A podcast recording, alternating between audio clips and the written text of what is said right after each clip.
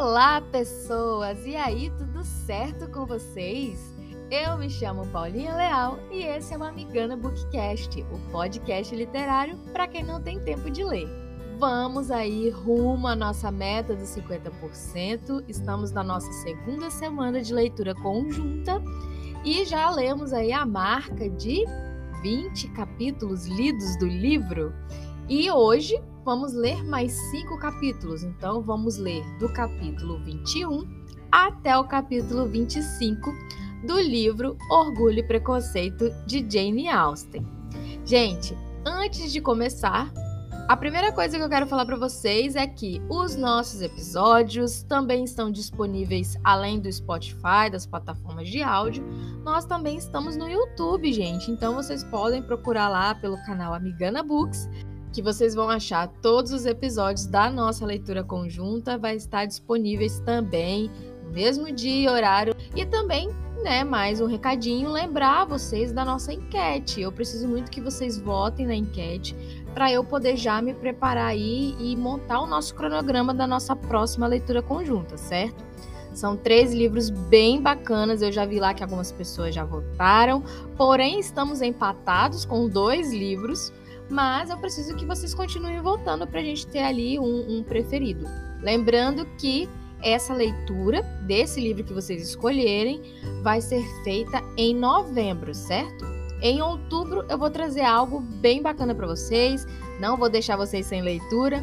Vou trazer uma coisinha um pouquinho diferente, mas podem ficar tranquilo que nós vamos ter episódios em outubro também. Mas o livro que vocês escolherem na enquete vai ser para novembro, para nossa leitura conjunta de novembro. Recadinhos dados, vamos agora ver o que, que aconteceu nos capítulos anteriores.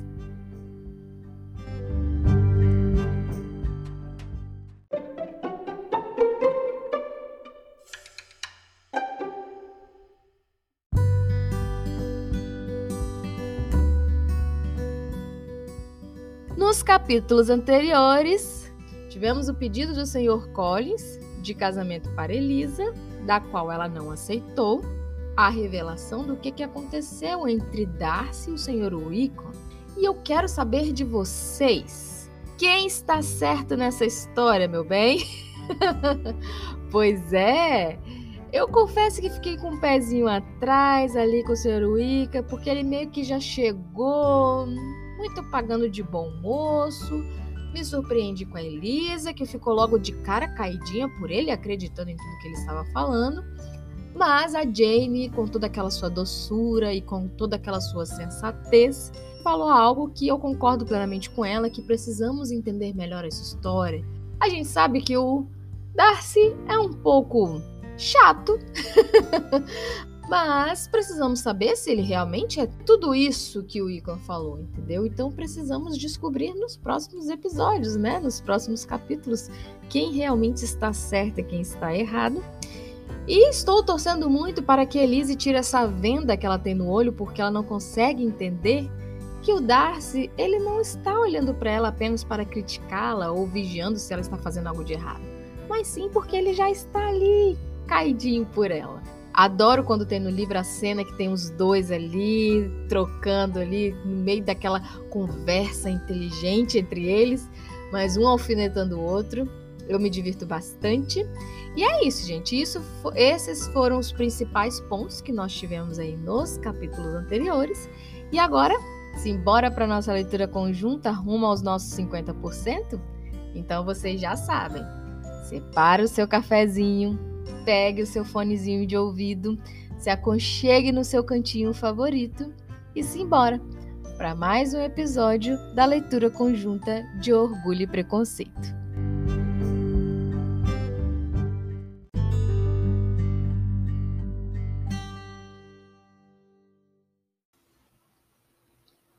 Capítulo 21 A discussão sobre o pedido do Sr. Collins chegara agora quase ao fim. E Elizabeth só tinha de sofrer pelos sentimentos desagradáveis que necessariamente a acompanhavam, e às vezes por alguma insinuação mal-humorada de sua mãe. Quanto ao cavalheiro, os sentimentos dele expressaram-se principalmente não pelo constrangimento ou pelo abatimento, ou por tentativas de evitá-la, mas pela afetação de maneiras e pelo ressentimento silencioso. Ele mal falou com ela, e as assíduas atenções com que antes tanto se comprazia foram transferidas durante o resto do dia à senhorita Lucas, cuja gentileza em escutá-lo foi um oportuno alívio para todas elas, e em especial para sua amiga. O dia seguinte não trouxe consigo nenhuma melhora no mau humor ou na má saúde da senhora Bennet. O senhor Collis também estava no mesmo estado de orgulho ferido. Elizabeth tivera esperanças de que sua mágoa o fizesse abreviar a visita. Mas seu plano não pareceu ter se alterado em nada com o que ocorreu. Sua volta continuava marcada para sábado e até sábado ele pretendia ficar. Depois do de jejum, as meninas caminharam até Meryton para saber se o Sr. Wicklow havia voltado e para lamentar a ausência dele no baile de Netherfield. Ele se juntou a elas na entrada da cidade e as acompanhou até a casa da tia delas, onde se falou de seu pesar e de sua decepção, bem como da preocupação de todos. Para Elizabeth, porém, ele espontaneamente reconheceu que a necessidade de sua ausência havia sido imposta por ele mesmo. Percebi, disse ele, quando a hora se aproximava, que era melhor não encontrar com o Sr. Darcy, que estar com ele no mesmo salão, na mesma reunião, que ele durante tantas horas poderiam ser mais do que eu seria capaz de suportar e que poderiam ocorrer cenas desagradáveis para os outros que não eu. Ela aprovou totalmente o seu espírito de sacrifício e tiveram tempo de se entregar a uma completa discussão do assunto e para elogiar gentilmente um ao outro, enquanto o Ico e o outro oficial as levavam de volta para Longbourn. Durante todo o passeio, ele esteve sempre ao lado dela. Acompanhá-las trazia consigo uma dupla vantagem. Ela apreciou a homenagem que o gesto lhe prestava e aquela representava uma ocasião muito propícia para apresentá-lo a seus pais. Logo depois de estarem de volta, a senhorita Bennet recebeu uma carta. Vinha de Netherfield. O envelope continha uma folha de papel acetinado, pequenina e elegante, e preenchida com uma letra feminina, fluente e regular. E Elizabeth viu as feições da irmã mudarem enquanto lia e viu-a deter-se bastante em determinados trechos. Jane logo se recompôs e, pondo de lado a carta, tentou participar com a alegria de sempre da conversa de todos. Mas Elizabeth sentiu tal ansiedade nela que chegou a desviar sua atenção de Wickla. E assim que ele e seu companheiro se despediram, um olhar de Jane convidou-a a, a segui-la até o andar de cima. Ao chegarem ao quarto, Jane, mostrando a carta, disse: É de Caroline Bingley. Seu conteúdo surpreendeu-me bastante. Neste momento, todos eles já partiram de Netherfield e estão a caminho de Londres. E sem nenhuma intenção de voltar. Ouça só o que ela diz.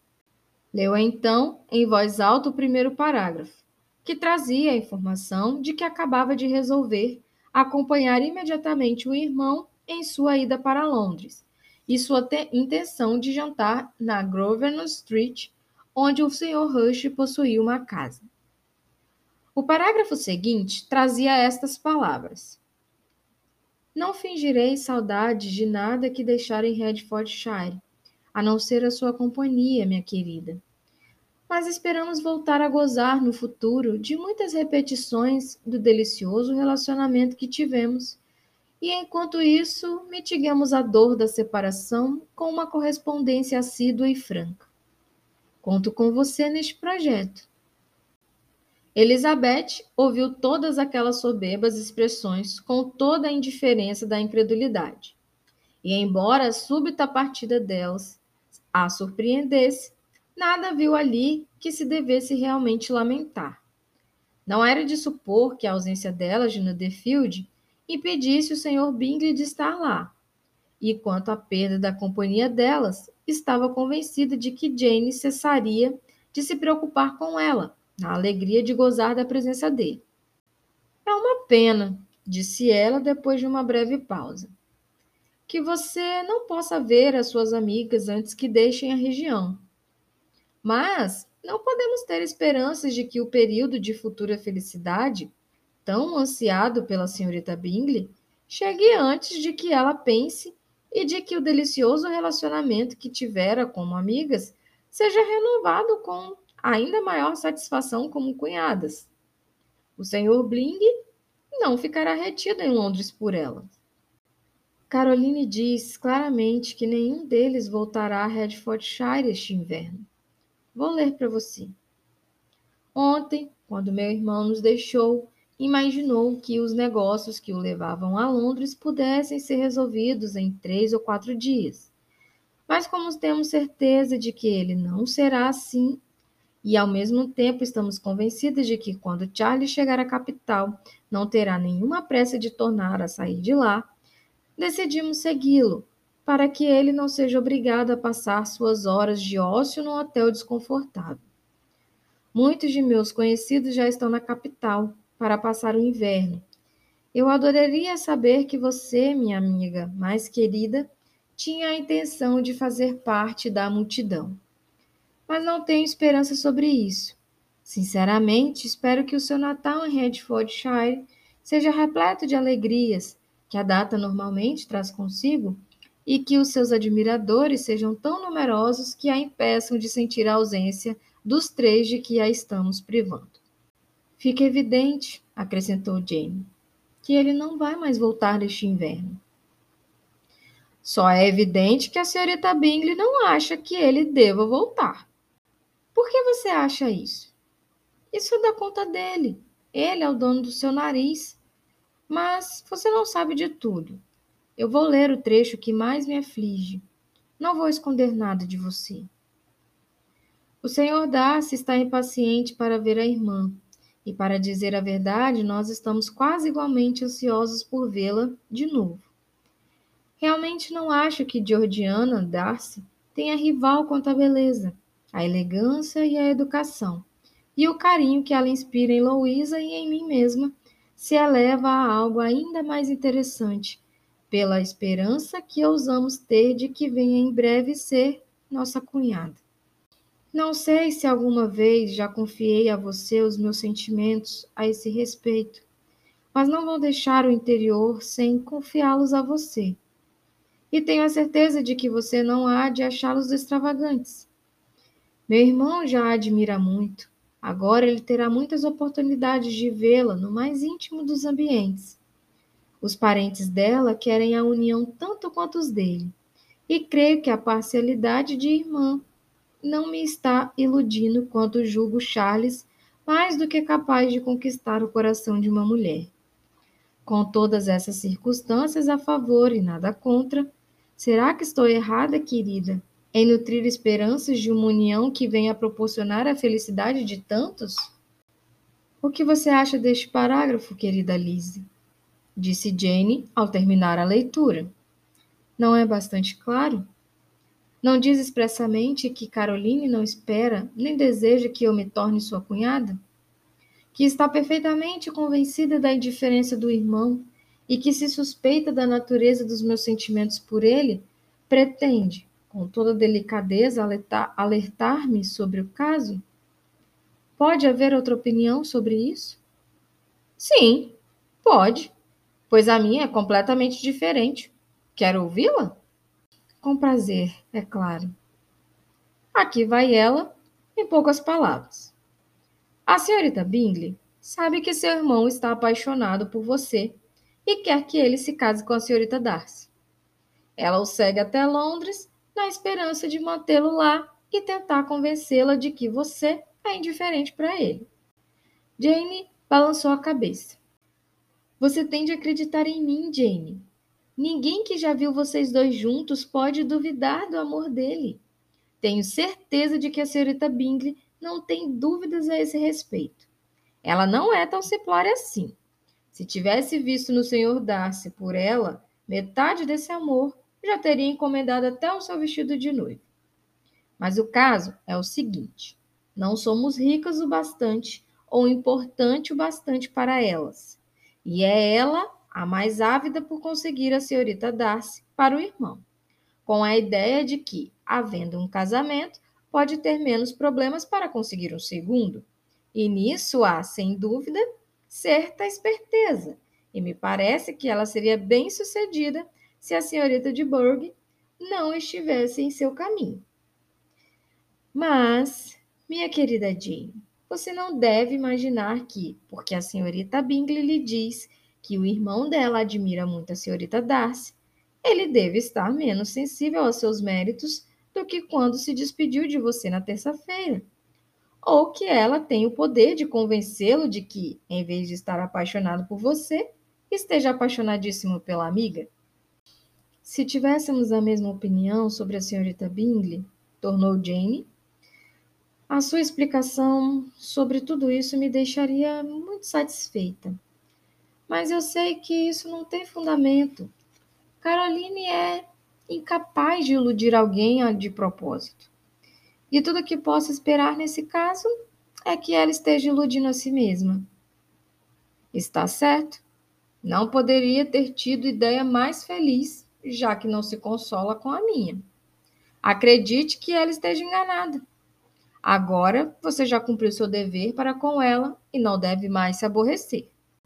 Mas, minha querida irmã, posso ser feliz mesmo na melhor das hipóteses, se aceitar um homem cujas irmãs e os amigos querem todos que ele se casem com outra pessoa?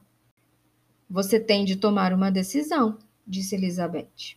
E se depois de refletir serenamente, achar que a tristeza de descontentar as duas irmãs é maior do que a felicidade de ser sua esposa, aconselho você a recusá-lo absolutamente. Como você pode falar assim? disse Jane com um leve sorriso. Você sabe que, embora se eu ficasse muitíssimo triste com a desaprovação delas, não hesitaria nem por um minuto. Tenho certeza disso. E assim sendo, não posso considerar o seu caso com muita compaixão. Mas, se ele não voltar mais este inverno, nunca vou poder fazer essa escolha. Podem acontecer mil coisas em seis meses. Elizabeth recusou com desdém a ideia de que ele não mais voltasse. Pareceu-lhe nada mais ser senão a sugestão dos desejos interessados de Caroline, e nem por um momento lhe passou pela cabeça que tais desejos expressos aberta ou habilmente pudessem influenciar um rapaz de total independência. Ela explicou à irmã, com a máxima energia, sua opinião sobre o assunto, e logo teve a alegria de ver os rápidos resultados obtidos. O temperamento de Jane não era melancólico, e ela foi aos poucos ganhando esperança, embora as dúvidas de amor às vezes levassem a melhor contra a esperança de que Bingley voltaria no Netherfield e satisfaria cada desejo do seu coração. Combinaram que a senhora Bennet só fosse informada da partida da família, para não ficar alarmada com o comportamento do cavalheiro. Mas, mesmo essa comunicação parcial lhe causou grande preocupação. E ela disse em tom de lástima que era muita má sorte que as damas fossem embora bem quando estavam todos se tornando tão íntimos. Depois de deplorá-lo, porém, por algum tempo, teve o consolo de que logo o Sr. Bingley estaria de volta, jantando em Longbourn, e a conclusão de tudo foi a reconfortante declaração de que, embora ele tivesse sido convidado só para um jantar de família, ela providenciaria que fossem servidos dois serviços bem lautos.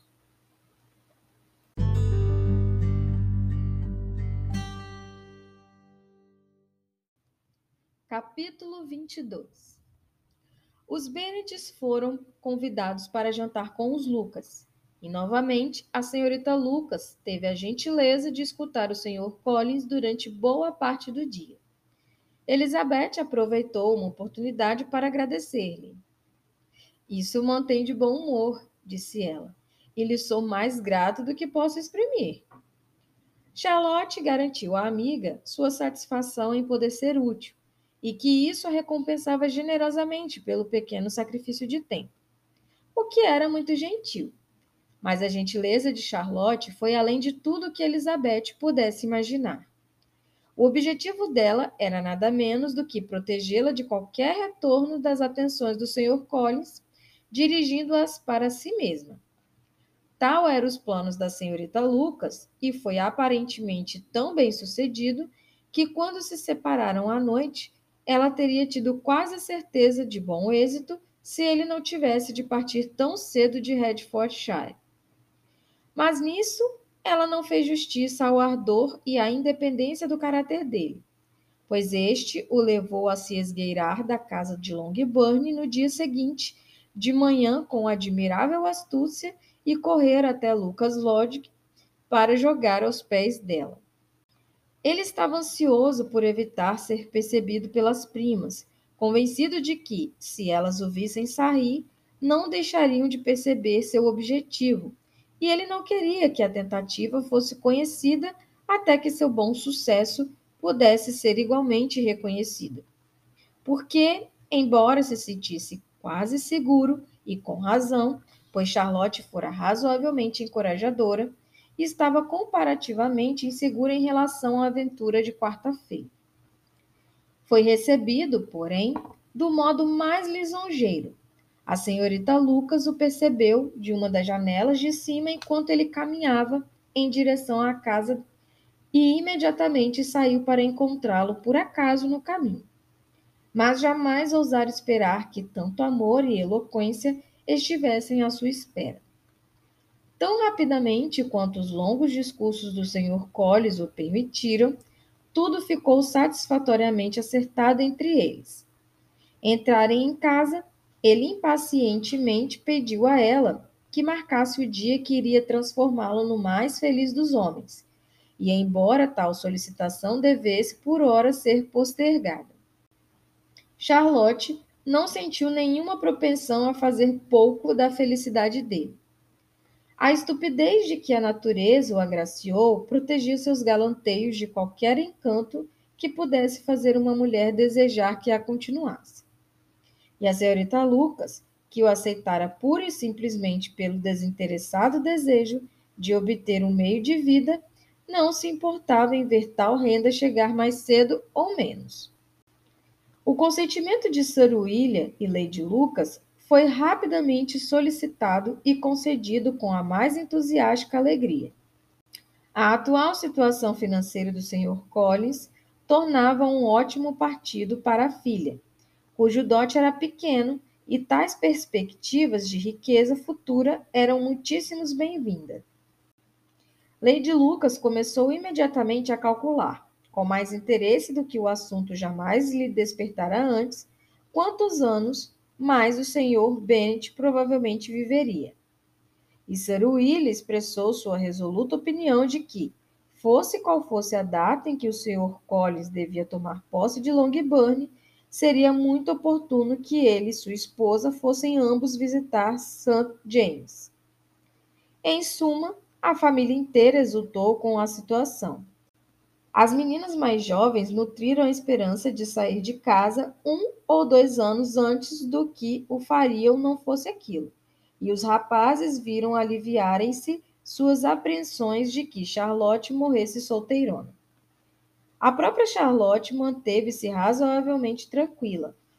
Alcançara o objetivo e agora tinha tempo para pensar. Suas reflexões foram em geral satisfatórias. O Sr. Collins, com certeza, não era nem inteligente nem agradável. Sua companhia era maçante e seu amor por ela provavelmente imaginário. Mesmo assim, ele seria o seu marido. Sem ter a alta conta, nem os homens nem o matrimônio, o casamento sempre foi o seu objetivo. Era o único futuro para uma moça bem educada, de pequena fortuna e ainda que não fosse certo que trouxesse a felicidade, devia ser a mais agradável proteção contra a necessidade. Ela conseguira essa proteção e, aos 27 anos de idade, sem nunca ter sido bonita, percebia quanto sorte tivera. A parte menos agradável de tudo aquilo seria a surpresa que provocaria em Elizabeth Bennet, cuja amizade ela apreciava mais do que a de qualquer outra pessoa. Elizabeth se espantaria e provavelmente a criticaria. E, embora a decisão fosse inabalável, seus sentimentos ficariam magoados com tal desaprovação. Decidiu, então, dar a notícia a ela pessoalmente, e assim pediu ao Sr. Collis, quando ele voltou a Longbourn para jantar, que nada dissesse sobre o que se passara para ninguém da família. Uma promessa de segredo foi, é claro, devidamente feita, mas não pôde ser mantida sem dificuldade, pois à sua volta a curiosidade provocada por sua longa ausência se manifestou em perguntas muito diretas, que exigiram certa esperteza para serem contornadas, ao mesmo tempo que muita abnegação, pois ele estava louco para tornar público o seu próspero amor. Como partiria na manhã seguinte, cedo demais, para ver alguém da família, a cerimônia de despedidas ocorreu quando as damas se retiravam para dormir. E a senhora Bennet, com grande delicadeza e cordialidade, falou-lhe da imensa alegria de que uma nova visita sua a Longbourn lhe causaria, desde que seus compromissos lhe permitissem realizá-la. Minha querida senhora, replicou ele, esse convite é-me especialmente gratificante pois é o que eu mais esperava receber. E a senhora pode ter toda a certeza de que a minha visita acontecerá o mais cedo possível. Todos ficaram pasmos, e o senhor Bennet, que de modo algum desejava um retorno tão veloz, disse prontamente: Mas não há, neste caso, o risco de uma desaprovação da parte de Lady Catherine, meu senhor. Seria melhor deixar de lado as relações que possam ofender a sua patroa. Meu caro senhor, replicou o senhor Collins, fico-lhe especialmente grato por esse amável alerta, e o senhor pode ter certeza de que não darei um passo tão importante sem a aprovação de sua senhoria. O senhor não deve abrir a guarda. Pode arriscar qualquer coisa, menos desagradar a ela e se achar provável suscitar tal reprovação, vindo visitar-nos de novo, o que acho muitíssimo provável, fique tranquila em casa, a certeza de que nós não nos sentiremos ofendidos. Creia, meu caro senhor, que é infinito o meu reconhecimento por sua carinhosa atenção, e esteja certo de que logo receberá de mim uma carta de agradecimento por isso e por todas as outras manifestações de consideração durante a minha estada em Hertfordshire. No que se refere às minhas queridas primas, embora minha ausência talvez não venha a ser tão longa a ponto de torná-lo necessário, tomarei agora a liberdade de desejar-lhes saúde e felicidades, sem exceção da minha prima Elizabeth. Com as devidas cortesias, as damas então se retiraram todas elas igualmente surpresas por ele planejar um breve retorno. A senhora Bennet quis interpretar aquilo como se ele estivesse pensando em dirigir suas atenções a uma de suas filhas mais moças, e Mary poderia ser convencida a aceitá-lo. Ela prezava as habilidades do Sr. Collins muito mais do que as outras irmãs. Havia uma solidez em suas reflexões que sempre a impressionava e, embora de modo algum considerasse tão inteligente quanto ela mesma, pensou que se ele fosse encorajado a ler e a progredir, seguindo o exemplo dela, poderia tornar-se um companheiro muito agradável. Mas, na manhã seguinte, morreu toda a esperança nesse sentido. A senhorita Lucas chegou logo depois do café e, numa conversa em particular com Elizabeth, contou o que se passara na véspera.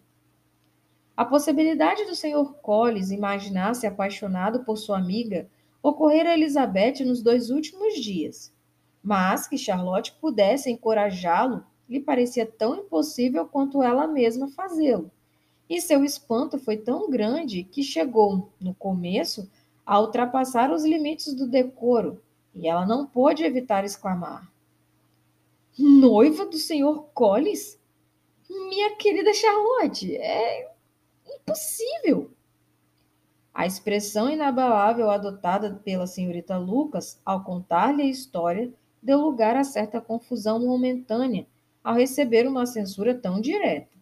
No entanto, como se nada mais tivesse sido dito, além de, do esperado, logo recuperou a compostura e respondeu calmamente. Por que a surpresa, minha querida Elisa? Você acha inacreditável que o Sr. Collins consiga que alguma mulher faça dele uma boa opinião só porque não teve a felicidade de ser bem-sucedido com você? Elizabeth, porém, logo caiu em si e, fazendo um grande esforço, foi capaz de dizer com razoável convicção que a perspectiva da união dos dois lhe era muito grata e que lhes desejava toda a felicidade imaginável. Sei o que você está sentindo, respondeu Charlotte. Deve estar surpresa, muito surpresa, pois há muito pouco tempo o Sr. Collins queria casar com você. Mas, quando tiver tido tempo de refletir sobre o caso, espero que se alegre com o que fiz. Você sabe que eu não sou romântica, nunca fui. Quero apenas um lar decente e, considerando o caráter, as relações e a situação financeira do Sr. Collins, Estou certa de que as minhas possibilidades de ser feliz com ele são tão razoáveis quanto a da maioria das pessoas que chegam à condição matrimonial. Elizabeth respondeu calmamente: Sem dúvida. E depois de um silêncio constrangido, elas voltaram a se reunir com o resto da família. Charlotte não ficou muito tempo ali, e Elizabeth pôs-se a refletir sobre o que ouvira. Passou-se muito tempo antes que ela se conformasse completamente com a ideia de uma união tão inadequada.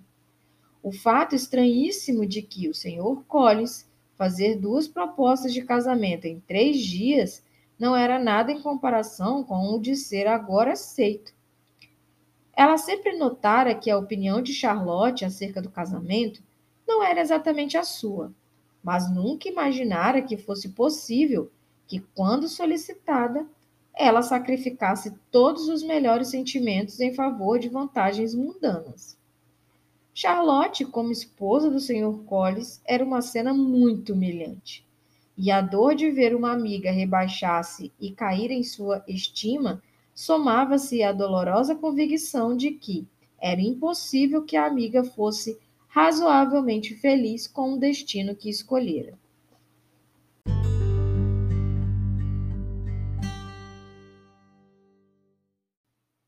Capítulo 23 Elizabeth estava sentada com a mãe e as irmãs, a refletir sobre o que escutara e sem saber se estava ou não autorizada a mencioná-lo, quando o próprio Sr. William Lucas apareceu enviado pela filha para anunciar o noivado dela.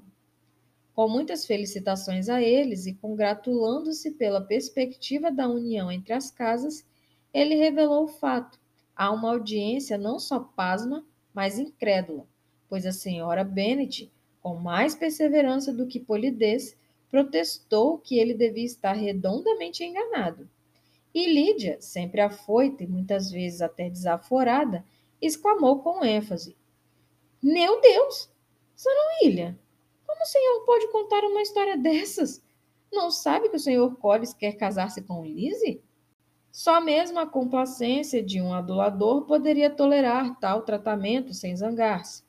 Mas a boa educação de Sir William fez com que suportasse tudo aquilo. E, embora pedisse licença para reafirmar a veracidade da informação, ouviu todas as impertinências com a mais indulgente cortesia.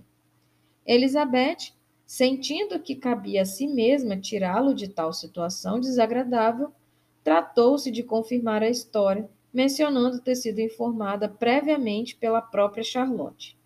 E se empenhou em pôr um ponto final nas exclamações da mãe e das irmãs pelo entusiasmo de suas felicitações a Sir William, no que foi prontamente secundada por Jane e por um sem número de observações acerca da felicidade que a união prometia, do excelente caráter do Sr. Collins e da conveniente distância entre Hunsford e Londres. A senhora Bennet estava, na realidade, acabrunhada demais para dizer muita coisa enquanto Sir William permaneceu lá. Mas, assim que ele saiu, pôde desabafar seus sentimentos. Primeiro, ela continuou sem acreditar em nada daquilo. Segundo, tinha certeza de que Sr. Collins havia sido vítima de uma trama. Terceiro, garantiu que eles nunca seriam felizes. E quarto, que o noivado poderia ser desmanchado. Duas interferências, porém, foram facilmente deduzidas daquilo tudo. Uma, que Elizabeth fora a causa real de toda a confusão, e a outra, que ela mesma fora barbaramente maltratada por todos, e insistiu sobre esses dois pontos o resto do dia. Nada podia consolá-la ou acalmá-la. A sua mágoa não terminara naquele dia. Passou-se uma semana até que ela pudesse ver Elizabeth sem repreendê-la. Passou-se um mês até que ela falasse com Sir William ou Lady Lucas sem ser grosseira. E passaram-se muitos meses até que pudessem perdoar completamente a filha. As emoções do Sr. Bennet foram, na ocasião, muito mais tranquilas e, segundo as declarou, agradabilíssimas, pois folgava em descobrir disse ele, que Charlotte Lucas, que costumava considerar razoavelmente sensata, era tão tola quanto a sua esposa e mais tola do que sua filha. Jane confessou-se um pouco surpresa com a união, mas falou menos de seu espanto do que de seu vivo desejo de que fossem felizes. Nem pôde Elizabeth convencê-la de que aquilo era improvável. Kitty e Lydia estavam muito longe de invejar a senhorita Lucas, pois o senhor Collins não passava de um clérigo, e aquilo só as afetava enquanto tema de mexericos a espalhar por Meryton. Lady Lucas não podia ficar insensível à glória de dar a réplica à senhora Bennet quanto à felicidade de ver uma filha bem casada. E passou a visitar Longbourn com maior frequência do que de costume, para dizer como estava feliz embora os olhares atravessados e as observações desaforadas da senhora Bennet bastassem para espantar qualquer felicidade. Entre Elizabeth e Charlotte havia uma barreira que obrigava ao silêncio sobre o assunto, e Elizabeth se convenceu de que nunca mais poderia haver uma autêntica confiança entre elas de novo. Sua decepção com Charlotte fez que se voltasse com mais consideração para a irmã, e cuja retidão e delicadeza estava certa de que sua opinião jamais se abalaria e por cuja felicidade se tornava cada dia mais apreensiva, pois Bingley já partira havia uma semana e nada mais soube sobre seu retorno. Jane logo enviara a Caroline uma resposta à sua carta e estava contando os dias até o momento em que podia razoavelmente esperar por ter novas notícias. A prometida carta de agradecimento do Sr. Collins chegou na terça-feira, dirigida ao pai delas e redigida com toda a grata solenidade que a permanência de um ano com a família exigia. Depois de descarregar a consciência quanto a isso, passou a informá-los, com muitas expressões estáticas, sobre a felicidade de ter conquistado o amor de sua adorável vizinha, a senhorita Lucas, e então explicou que era só com o objetivo de gozar da companhia dela que aceitara o convite de tê-lo de novo em Longbourn, aonde esperava poder voltar dali a duas semanas, na segunda-feira. Pois Lady Catherine acrescentou, aprovara tão calorosamente o casamento que desejava que ele ocorresse o quanto antes, o que ele tinha certeza seria um argumento irrespondível para o que sua adorável Charlotte marcasse uma data próxima para o dia que o tornaria o mais feliz dos homens. A volta do Sr. Collins a Hertfordshire já não era motivo de satisfação para a Sra. Bennet. Ao contrário, estava tão propensa a deplorá-la quanto o marido. Era muito estranho que ele viesse a Longbourn e não a Lucas Ludwig.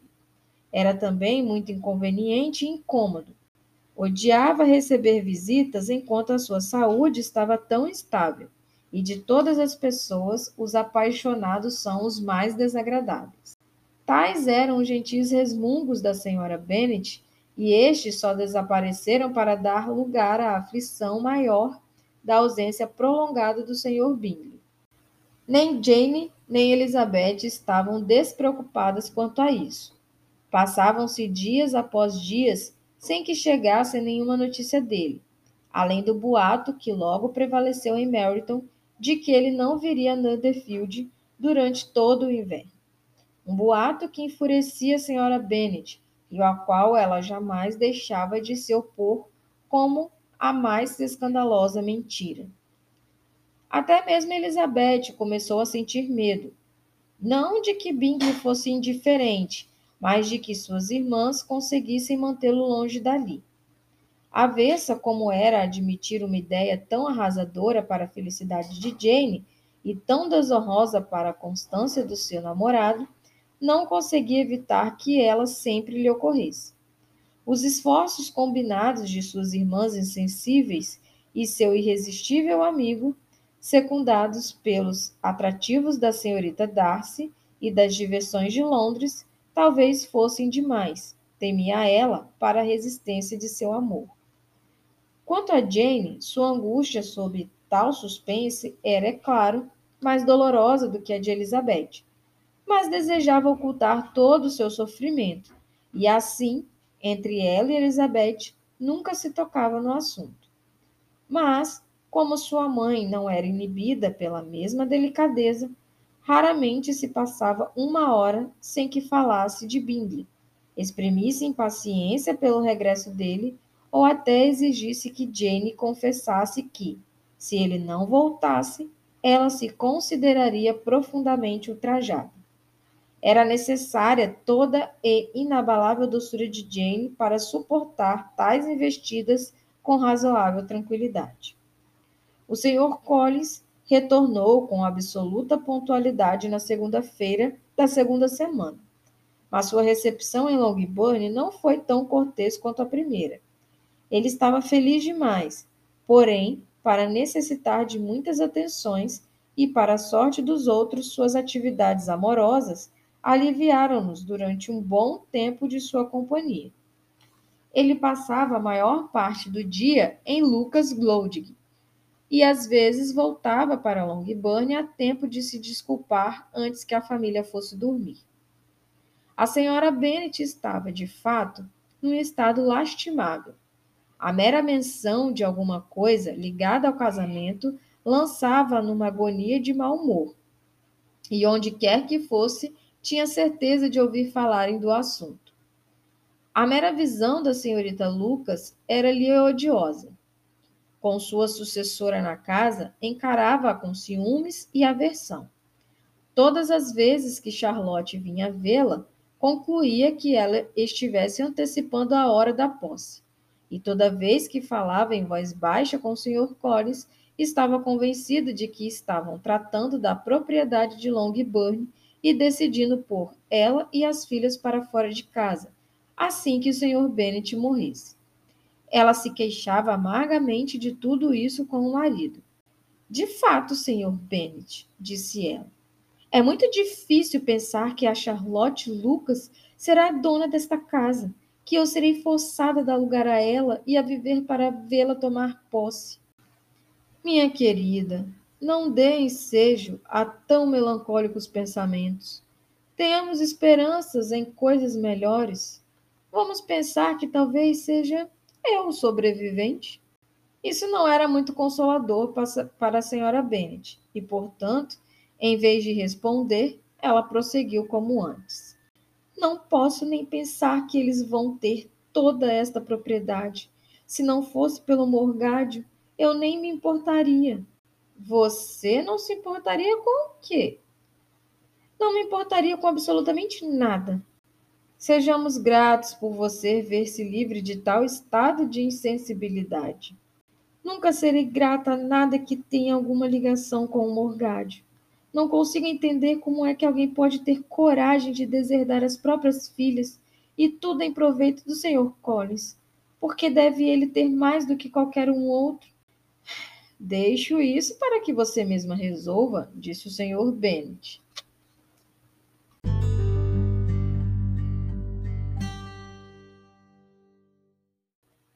Capítulo 24 A carta da senhorita Bingley chegou e pôs um ponto final nas dúvidas. Já o primeiro parágrafo transmitia a certeza de estarem estabelecidos em Londres por todo o inverno e concluía dizendo que o irmão lamentava não ter tido tempo de se despedir dos amigos em Hertfordshire antes de deixar a região.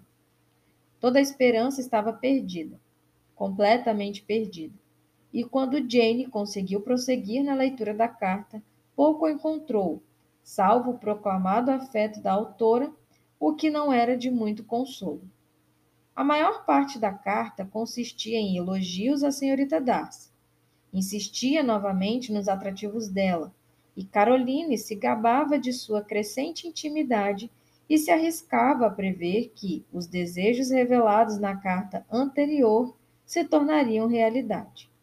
Escrevia também com muito prazer sobre o fato de o irmão estar residindo na casa do senhor Darcy e emocionava com êxtase alguns planos deste último acerca de um novo mobiliário. Elizabeth, a quem Jane logo comunicou o principal disso tudo, ouviu em silêncio, mas indignada. Seu coração estava dividido entre a preocupação com a irmã e a mágoa com todos os outros. Não deu crédito à afirmação de Caroline de que o irmão dela estivesse apaixonado pela senhorita Darcy. Continuava a não ter dúvidas sobre o amor dele por Jane, e como sempre tivera propensa a gostar dele, não podia pensar sem irritação e até em desprezo nessa inconstância de temperamento, nessa falta de autodeterminação que agora o tornava escravo da astúcia de seus mais próximos e o levava a sacrificar sua própria felicidade ao capricho das inclinações deles. Se sua própria felicidade, porém, fosse o único sacrifício, ele teria o direito de dispor dela da maneira que julgasse mais conveniente, mas sua irmã estava envolvida naquilo, como julgava que ele mesmo estivesse ciente. Era assunto, em suma, para se refletir longamente, embora em vão. Não conseguia pensar em mais nada.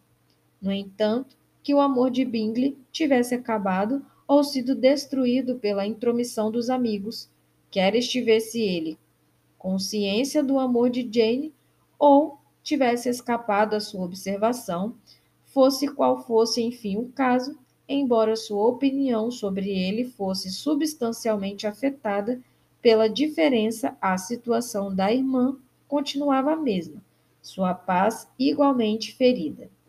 Jane só ganhou coragem para falar de seus sentimentos com Elizabeth depois de um ou dois dias. Mas finalmente, quando a senhora Bennet as deixou sozinhas, depois de um acesso de raiva mais longo do que o de costume, acerca de Netherfield e de seu dono, não pôde deixar de dizer: Ah, se a querida mamãe tivesse maior domínio de si mesma. Ela não faz ideia do sofrimento que me causa com suas contínuas reflexões sobre ele. Mas não vou queixar-me. Isso não pode durar muito. Ele será esquecido e seremos todas como antes. Elizabeth olhou para a irmã com incrédula solicitude mas nada disse. Você duvida de mim, exclamou Jane, corando um pouco. Na verdade, você não tem razão.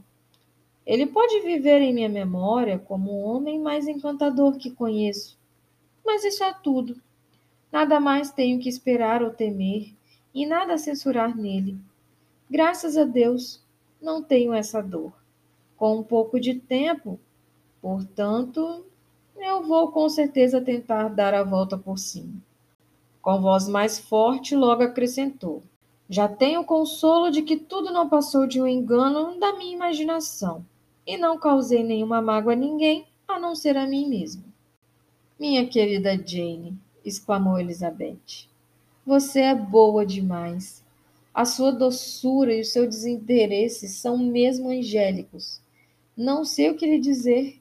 Sinto-me como se nunca lhe tivesse feito justiça ou amado você como merece. A senhorita Bennet negou com energia qualquer mérito extraordinário, e rejeitou os elogios do caloroso afeto da irmã. Não, disse Elizabeth. Isso não é justo. Você quer pensar que todos são respeitáveis e fica chocada quando falo mal de alguém? Eu só quero pensar que você é perfeita e você me contradiz? Não tenha medo de que eu exagere e abuse do seu privilégio da boa vontade universal. Não é preciso. Há poucas pessoas que eu amo de verdade, e menos pessoas ainda de que eu tenho boa opinião. Quanto mais conheço o mundo, mais me sinto insatisfeita com ele. E a cada dia se confirma a minha crença na incoerência de toda a personalidade humana e na pouca confiança que podemos depositar na aparência de mérito ou de razão. Topei com dois exemplos disso ultimamente. Um deles não quero comentar. O outro foi o casamento de Charlotte. É inexplicável, é inexplicável em todos os aspectos.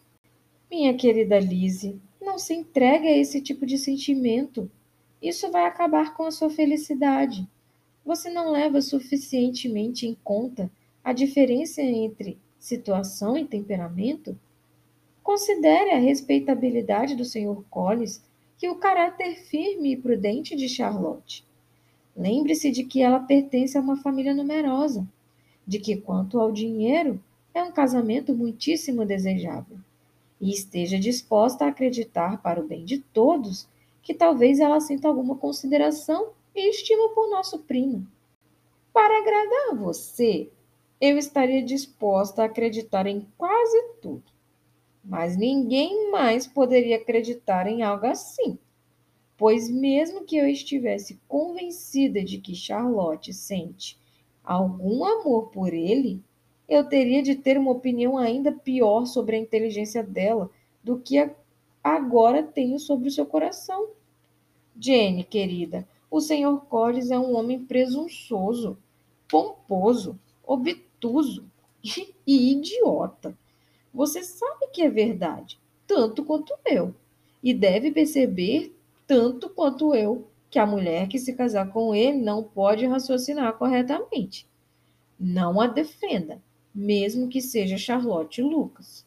Não mude em proveito de um único indivíduo o significado dos princípios de da integridade, nem tente convencer a si mesmo ou a mim de que egoísmo é prudência e insensibilidade ao perigo é penhor da felicidade.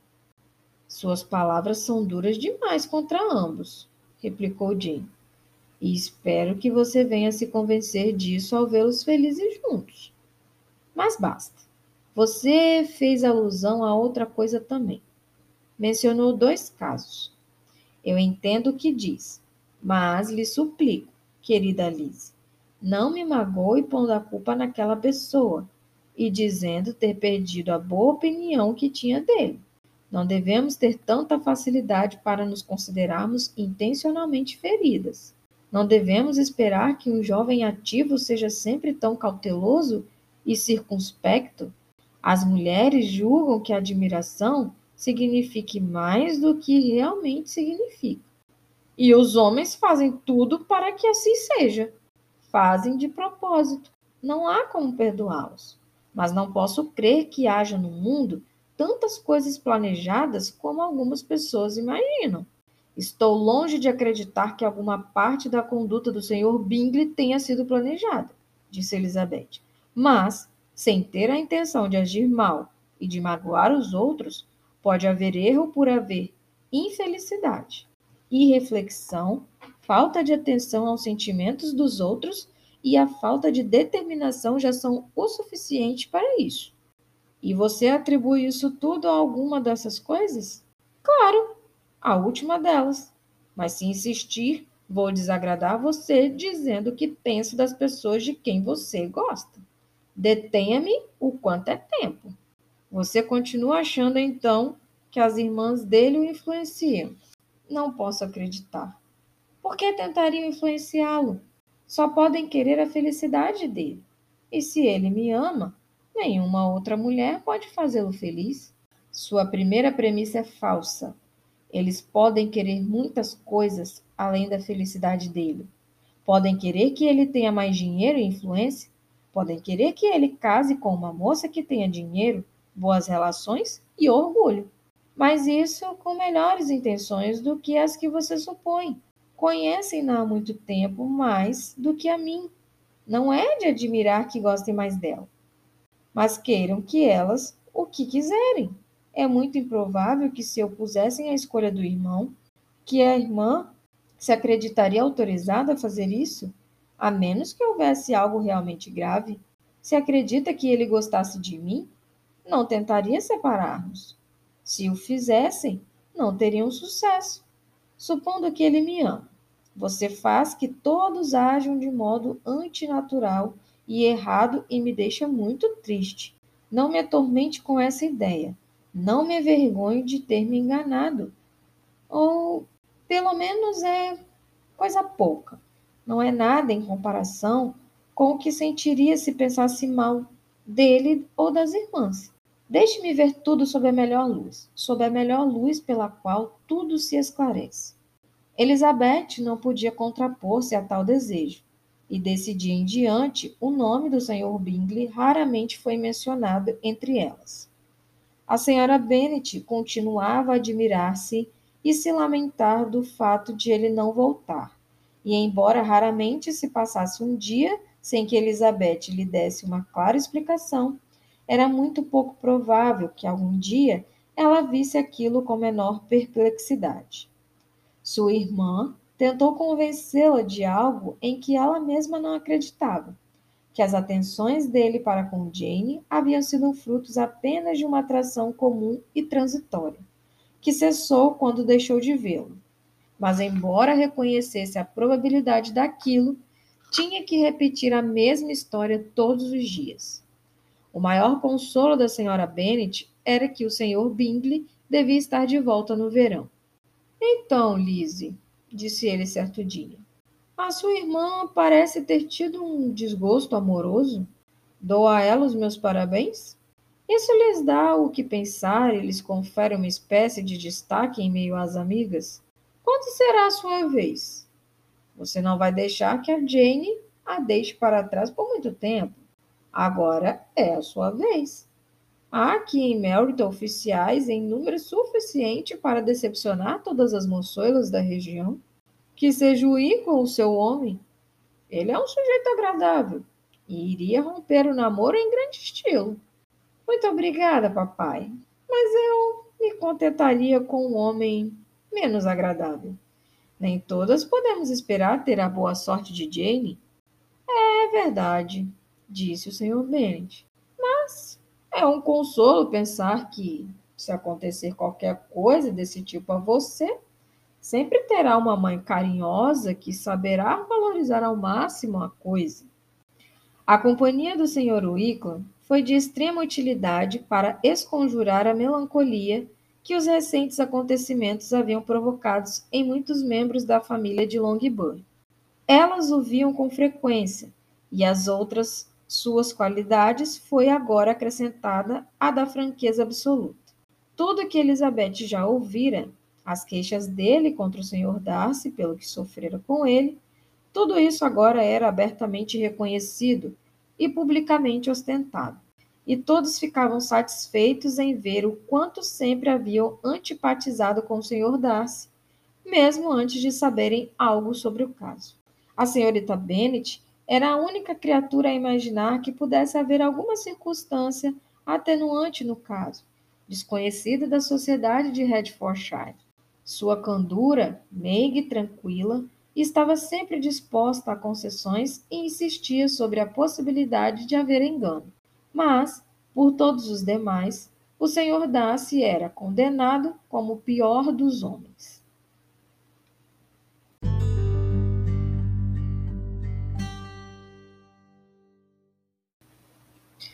Capítulo 25 Depois de uma semana de juros de amor, e planos de felicidade, o Sr. Collins foi separado de sua doce Charlotte pela chegada do sábado.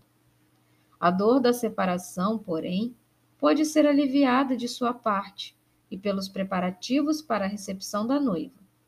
Ele esperava que logo depois de seu retorno para Hertfordshire fosse marcado o dia que o transformaria no homem mais feliz do mundo.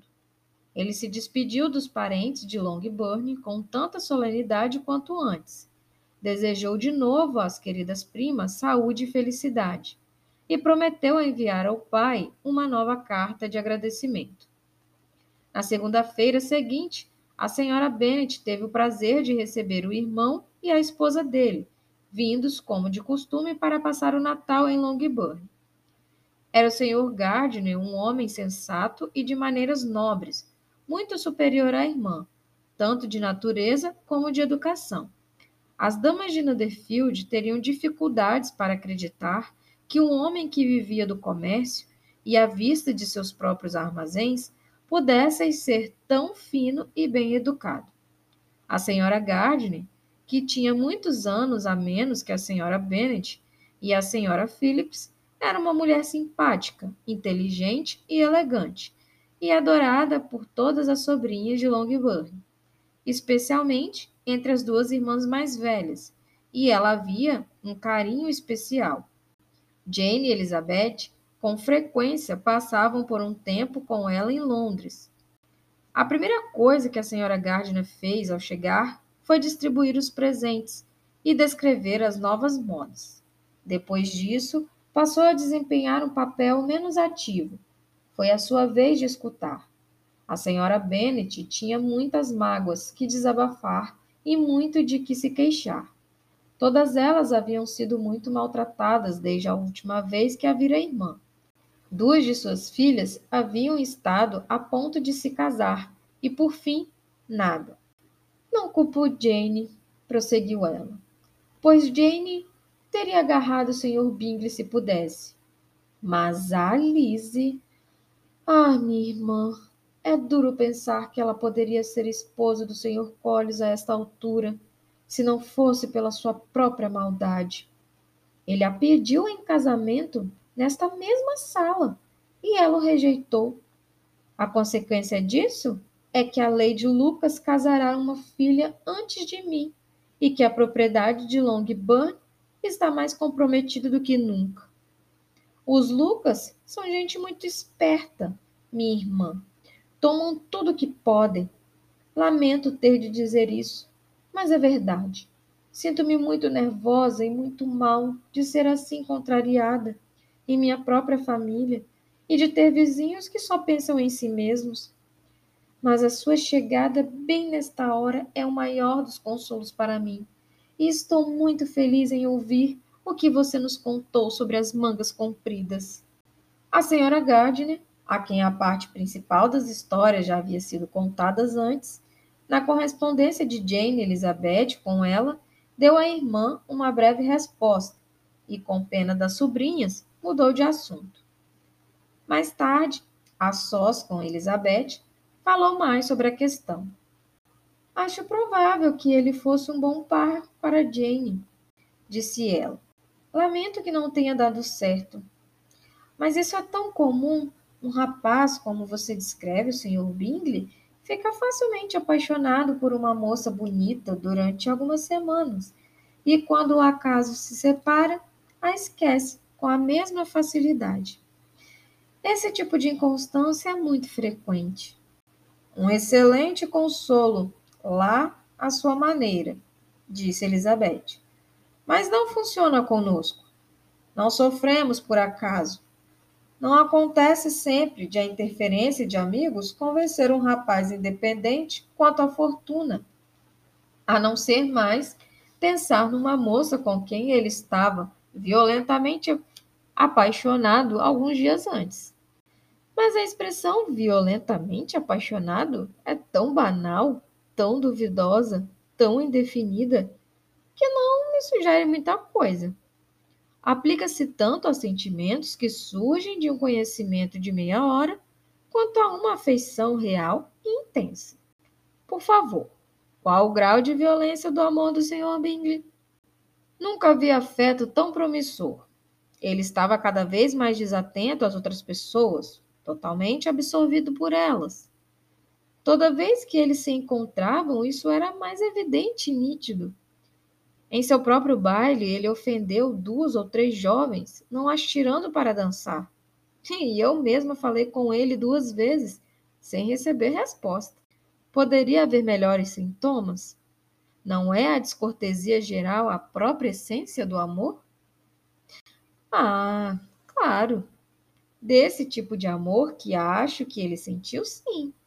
Coitada da Jane, sinto muito por ela, porque, com o seu modo de ser, talvez ela não sugere logo isso tudo. Seria melhor que tivesse acontecido com você, Liz. Você logo estaria dando gargalhadas sobre o caso. Mas você acha que ela pode ser convencida a voltar conosco? A mudança de ares pode ser útil e talvez certas férias de casa possam ser mais eficientes do que qualquer outra coisa. Elizabeth adorou a proposta e sentiu que a irmã a aceitaria prontamente. Espero, acrescentou a senhora Gardner, que ela não se deixe influenciar por nenhuma consideração relativa àquele rapaz. Vivemos em bairros tão distantes, nossos círculos de amizade são tão diferentes, e como você deve saber, saímos tão pouco que é muito improvável que eles se encontrem, a menos que ele venha visitá-la. É, isso é completamente impossível, pois agora ele está sob custódia do amigo e o senhor Darcy não mais toleraria que ele visitasse Jane em tal parte de Londres. Titia querida, como poderia ter uma ideia dessas? O senhor Darcy talvez tenha ouvido falar de um lugar como Grace Church Street, mas dificilmente acharia que uma ablução de um mês fosse suficiente para purificá-lo de suas impurezas se tivesse de entrar nele. E tenha certeza de que o Senhor Bling não faz nada sem ele. Tanto melhor. Espero que não se encontrem mesmo. Mas Jane não se corresponde com a irmã dele? Ela não poderá deixar de visitá-lo. Ela romperá completamente a amizade. Mas, apesar da confiança exibida por Elizabeth acerca desse ponto, bem como acerca da ideia ainda mais interessante de que Bingley seria impedido de ver Jane, ela sentiu uma angústia em relação àquele assunto que a convenceu, ao refletir a respeito, que não o considerava totalmente sem esperança. Era possível, e às vezes o julgava até provável, que seu amor pudesse ser reavivado e a influência dos amigos vitoriosamente combatida pela influência mais natural dos atrativos de Jane. A senhorita Bennet aceitou com prazer o convite da tia, e no momento os Bingley só ocupavam seu pensamento por esperar que, se Caroline não vivesse na mesma casa que o irmão, poderia ocasionalmente passar uma manhã com ela, sem correr o risco de encontrá-la. Os Gardners permaneceram uma semana em Longbourn, e ora com Phillips, ora com os Lucas e os oficiais, não houve nenhum dia sem algum compromisso. A senhora Bennet cuidara com tanto carinho do entretenimento do irmão e de sua esposa que eles não se reuniram nenhuma vez para um jantar de família. Quando o compromisso era em casa, alguns dos oficiais sempre eram convidados, e o senhor Wickla era com certeza um deles. E nessas ocasiões, a senhora Gardner, desconfiada com os calorosos elogios feitos por Elizabeth, observava ambos com atenção. Sem considerá-los, pelo que via, muito gravemente apaixonados, a preferência de um pelo outro era óbvia, o bastante para torná-lo um pouco preocupada e resolveu falar com Elizabeth sobre o assunto antes de partir de Hertfordshire, para mostrar-lhe como era imprudente encorajar tal amor. A senhora Gardiner, Wicklam, dispunha de um meio de agradar que nada tinha a ver com suas qualidades gerais. Cerca de 10 ou 12 anos atrás, antes de se casar, ela passara um tempo considerável naquela parte de Derbyshire, onde ele nascera. Tinham os dois, portanto, muitas relações em comum, e embora o Icla pouco aparecesse por lá desde a morte do pai de Darcy, ainda podia dar informações mais recentes sobre os velhos amigos do que os que ela conseguira obter. A senhora Gardner havia visto Pemberley e conhecera muito bem o falecido do senhor Darcy de fama. Esse era, portanto, um inesgotável tema de conversação. Ao comparar suas lembranças de Pemberley com a minuciosa descrição que Wickham podia dar e ao prestar um tributo de louvor ao caráter do ex-dono, ela encantava tanto a si mesma quanto a ele. Ao ser informado do maltratamento a ele dispensado pelo atual senhor Darcy, ela tentou lembrar-se de algo do que dizia sobre a sua personalidade daquele cavalheiro quando ainda muito jovem, que pudesse corroborar aquilo. E por fim, teve a certeza de se lembrar de que o senhor Fitzwilliam Darcy era tido como um menino muito orgulhoso e impertinente.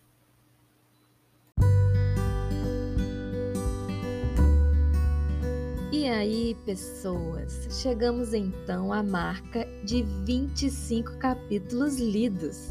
Pois é, com esse episódio finalizamos mais cinco capítulos da nossa leitura conjunta do mês de setembro e o que nós vimos nestes capítulos. Tivemos a desagradável carta da senhora Bingley, né, da senhorita Bingley para a Jane, colocando ali todo o seu desdém e a sua falsidade que só a Elisa consegue enxergar e a Jane ainda acredita que ela realmente seja sua amiga, mas nós sabemos que não é, enfim, dizendo ali que não há pretensão do Sr. Bingley de retornar à sua cidade, dando a entender também que pode acontecer uma possível união entre o Sr. Bingley com a irmã do Sr. Darcy. Isso tudo para fazer com que Jane deixe de acreditar que o senhor Bingley realmente sinta algo por ela. Então, a Elisa consegue perceber através da carta que isso tudo não se passa de um jogo da senhorita Bingley, mas a gente também não sabe até que ponto o que, que se sucedeu ali para do nada ele resolver ir embora. Acredito que isso seja revelado nos próximos capítulos. Também tivemos mais o que? Tivemos mais um pedido, gente, de casamento do Sr. Collins para Charlotte. E foi então que eu entendi o motivo pelo qual a Charlotte dava tanta atenção ao Sr. Collins, apesar dele ser extremamente chato, inconveniente e muito, gente, muito cansativo. Meu Deus, ele superou Darcy totalmente. Podemos perceber ali o tamanho que é a racionalidade da Charlotte, no sentido de que em nenhum momento ela colocou seu sentimento à frente da sua decisão. Ela pensou com total razão para garantir ali um bom casamento, que era o que as mulheres buscavam muito naquela época, e ao contrário da Elisa, ela colocou a razão em primeiro lugar e garantiu, conseguiu ali com toda a sua estratégia chamar a atenção do Sr. Collins para ela mesma, para que ele enfim fizesse o pedido de casamento. Podemos ver também que a Elisa ficou extremamente decepcionada por não conseguir entender a atitude da amiga em relação a tal situação.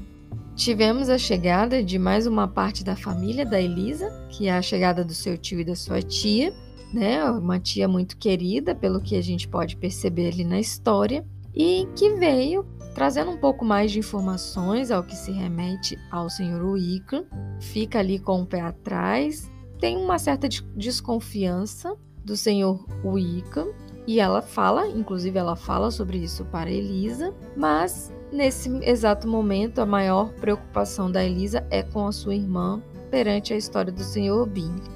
Acredito que ainda tem muita coisa para ser revelada, pois temos mais da metade do livro ainda pela frente. Também acredito que vamos ter uma outra versão dessa história, deste passado entre Darcy e o Sr. Wickham. Também gostaria muito de ouvir a percepção de vocês, o que, que vocês estão achando dessa história, o que, que vocês acham que se sucedeu ali entre Darcy e Icam, quem está certo, se o Icam é realmente esse bom mocinho, o que, que vocês acharam da atitude da Charlotte, que agiu ali com total razão ao invés do coração e garantiu o seu casamento, e o que, que vocês esperam dessa história. Então, Deixem aqui o comentário de vocês, gostaria muito de ouvir o que, que vocês estão achando, todas as percepções, as opiniões de vocês. Aqui pelo Spotify vocês podem deixar ali as suas opiniões através da caixinha de perguntas e pelo YouTube vocês podem deixar ali pelos comentários mesmo, certo? Não esqueçam de votar na nossa enquete. Eu também vou disponibilizá-la ela no nosso Instagram, Amigana Bookcast. Então vocês também podem votar por lá para que eu possa já me preparar para a nossa próxima leitura conjunta. Então não deixem de votar, a enquete já está rolando, vai ficar aberta, disponível para vocês até o final deste mês, até o, até o dia 30 de setembro, e a leitura do livro que for mais votado vai ser feita em novembro, como eu disse no início deste episódio. Espero muito que vocês estejam gostando. Eu vou ficando por aqui e até o próximo episódio da nossa leitura conjunta de Orgulho e Preconceito. Beijos!